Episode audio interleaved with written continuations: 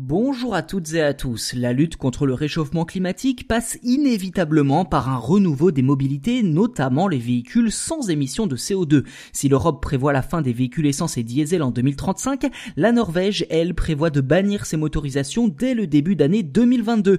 Comment est-ce possible et surtout, est-ce que c'est possible? Eh bien, réponse dans cet épisode.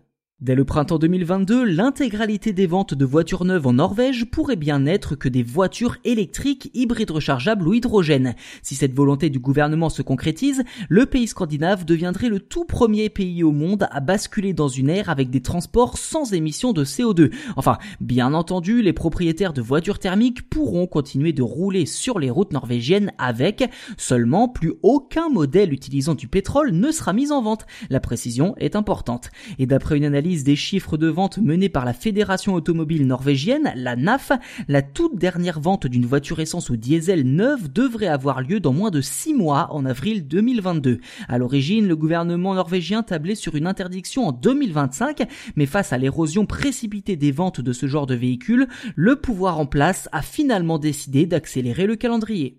En fait, depuis le début de l'année 2021, les ventes de véhicules essence et diesel sont passées sous la barre des 10% de part de marché. Rendez-vous compte, cela signifie que 9 voitures vendues sur 10 en Norvège ne rejettent pas ou quasiment pas de CO2. D'ailleurs, le top 15 des modèles les plus vendus se compose essentiellement de voitures électriques largement dominées par la Tesla Model 3, à l'exception d'un seul modèle hybride rechargeable, le Toyota RAV4, juste derrière à la deuxième place. Dans ce le Volkswagen Tiguan est le modèle thermique le plus vendu et n'apparaît qu'à la 38e position avec moins de 700 unités, traduisant parfaitement le changement de mentalité en faveur des mobilités sans rejet de CO2.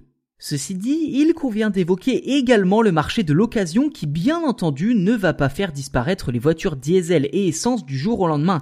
D'ailleurs, si la Norvège est en passe de franchir un cap historique, les voitures à moteur thermique représenteraient toujours près de 85% des véhicules en circulation dans le pays. En France, il faudra attendre encore un moment avant que la vente des voitures diesel et essence ne soit mise à l'arrêt. Un signe encourageant peut toutefois être signalé, les Français n'ont jamais autant acheté de voitures électrifiées avec une part de marché record de 16,6% obtenue en août dernier, un chiffre en constante progression ces dernières années.